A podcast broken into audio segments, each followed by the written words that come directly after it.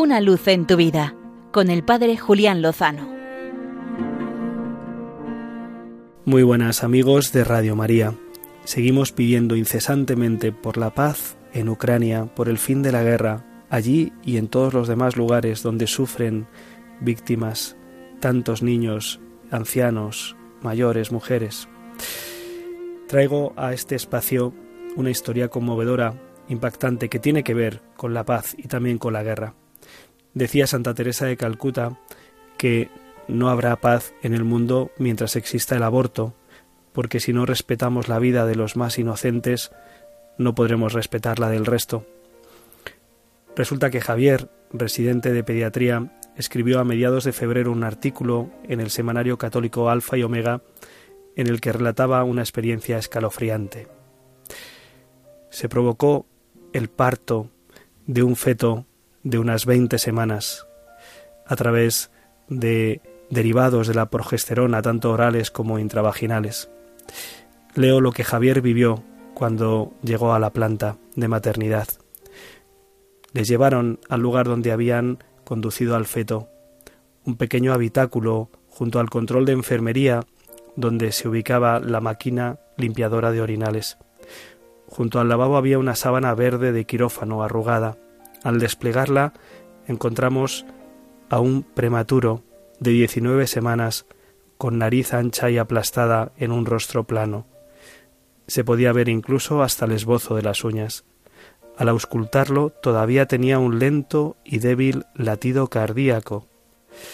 Ya no presentaba esfuerzo respiratorio, pues lo habitual es que estos signos vitales tras la provocación del parto duren escasos minutos.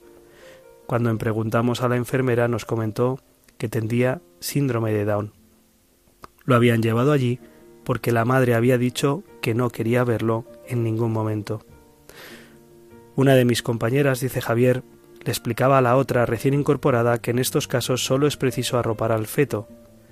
Solo en aquellos casos en los que presente signos de disconfort es decir, de sufrimiento, es preciso administrar medicación rectal con derivados mórficos. Pero hemos avanzado, antes directamente se le metía en el cubo, dijo señalando el recipiente de desechos orgánicos.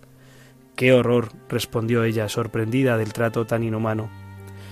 Posteriormente me despedí de la pequeña criatura que acabaría en el lugar donde acaban todos aquellos mal formados a los que, entre comillas, se cura en el cubo de desechos orgánicos.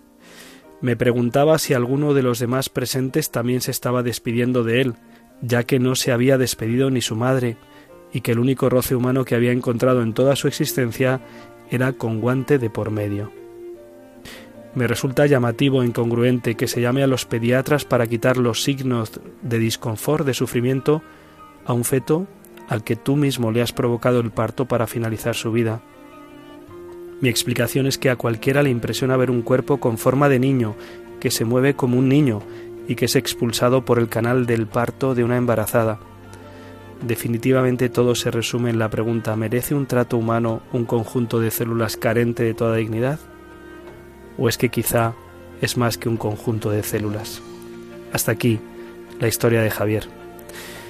La campaña 40 días por la vida está en estos momentos rezando delante de abortorios en toda España para poner fin al drama que acabo de relatar.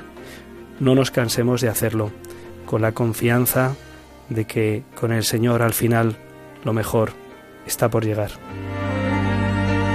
Una luz en tu vida, con el Padre Julián Lozano.